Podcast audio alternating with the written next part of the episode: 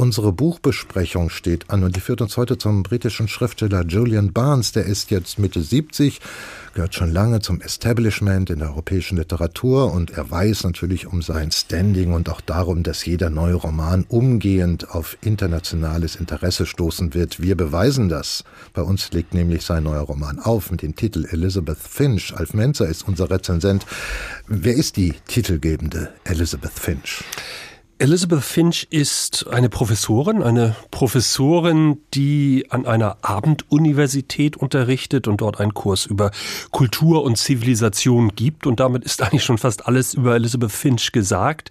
Äh, sie ist eine Frau, über deren Person und deren Privatleben wenig bekannt ist, die außer einigen kryptischen Andeutungen wenig über sich preisgibt, aber umso mehr von ihren Studentinnen verlangt, die sie zum Selberdenken anregt, die sie immer wieder dazu anregt, alles nochmal neu zu reflektieren, sich nicht von Autoritäten beeindrucken zu lassen. Also wenn sie zum Beispiel ein Zitat zum Besten gibt, dann sagt sie nicht, von wem der Gedanke stammt, weil es um den Gedanken und nicht um den dahinterstehenden Menschen geht. Das ist eine ihrer Maximen. Die andere Maxime ist, dass ihr einfache Wahrheiten zuwider sind. Alles, was mit Mono anfängt, Monotheismus, Monotonie, Monogamie, Monomanie, also das kann nichts Gutes aus ihrer Sicht bedeuten. Ein Monogramm Gramm ist ein Zeichen von Eitelkeit, Monokultur ist das, was unsere Landwirtschaft kaputt gemacht hat. Und solche einfachen Wahrheiten, die zerlegt sie mit ihren Studenten, die deshalb von ihr fasziniert sind. Und das gilt ganz besonders für den Erzähler. Das ist so ein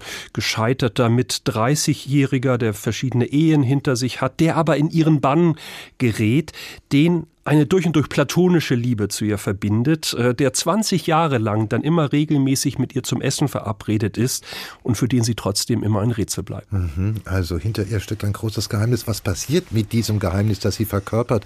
Wird das irgendwann aufgeklärt?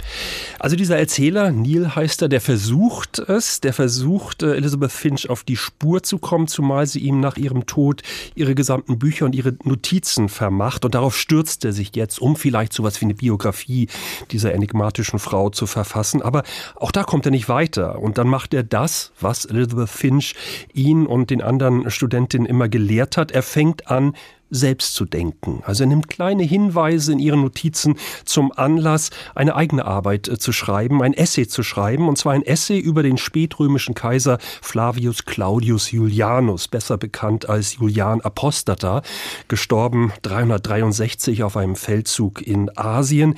Und der war notorisch dafür, dass er als letzter noch einmal versucht hat, das Christentum als römische Staatsreligion zugunsten der heidnischen Götter zurückzudrängen, weshalb ihm eben eben später der Name Apostata als Schimpfname angehängt wurde. Das war also ein Kaiser, der ganz im Sinne von Elizabeth Finch den Monotheismus verachtete, der, und das ist eine der Pointen des Romans, der die Christen durch seine Toleranz zur Weißglut brachte, weil er sich eben weigerte, sie zu verfolgen und ihnen damit die Chance auf ein Martyrium äh, zu geben. Das ist dann das Christentum und das ist ein, ein Gedanke, der diesen Julian Apostata mit zum Beispiel Friedrich Nietzsche verbindet. Das Christentum erscheint hier in diesem Roman als eine Religion des Masochismus, als eine Religion, die aus ihrem Opferstatus einen moralischen Mehrwert bezieht. Und das hat eben dieser Kaiser auf ganz gemeine Weise unterlaufen, getreu dem Karlauer, dem Barnes dann seinem Erzähler in den Mund legt, dass ein Sadist jemand ist, der einem Masochisten Gutes tut. Also über diesen wohltätigen Antichristen schreibt der Erzähler eine fast 60-seitige kulturgeschichtliche Abhandlung, die ja ein Drittel des Romans ausmacht und im Zentrum dieses Romans steht. Okay, aber es sind trotzdem ja mehrere Fäden, die hier gesponnen werden. Wie bringt Julian Barnes das alles zusammen? Wird daraus dann ein starker Faden? Ja, es verstört dann erstmal ein bisschen, dass mittendrin eben diese 60 Seiten praktisch äh, großer Wikipedia-Artikel äh, stecken. Aber äh, Barnes bringt beides zusammen, weil Elizabeth Finch selbst gegen Ende ihres Lebens sehr viel Ärger wegen dieses römischen Kaisers bekommt. Sie hält nämlich einen öffentlichen Vortrag über Julian Apostata und darüber, wie viel sinnenfroher und fröhlicher die Welt geworden wäre, wenn seine polytheistische Auffassung und nicht der Monotheismus des Christentums äh, die Welt bestimmt hätte. Das führt zu einem Skandal in London. Darauf stürzt sich die rechte Boulevardpresse. Sie verzerrt ihre Argumente, sie zieht sie durch den Schmutz, macht sich über sie lustig. Heute würde man es einen Shitstorm nennen. Und was macht Elizabeth Finch? Sie zeigt keine persönliche Regung. Sie lässt sich auf keine Form des Mitleids oder Selbstmitleids ein. Sie macht nicht den Versuch, sich als Opfer zu stilisieren und damit eben moralischen Mehrwert zu generieren, wie man das heute so gerne macht.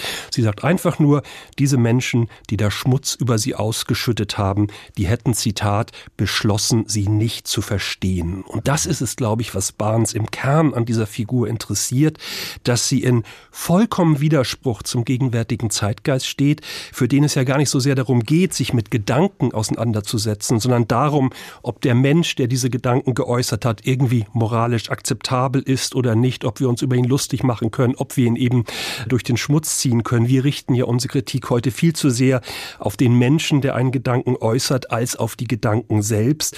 Und das wäre Elizabeth Finch nie passiert. Und das lässt eben diese scheinbar so unzeitgemäße Person Elizabeth Finch so aktuell werden.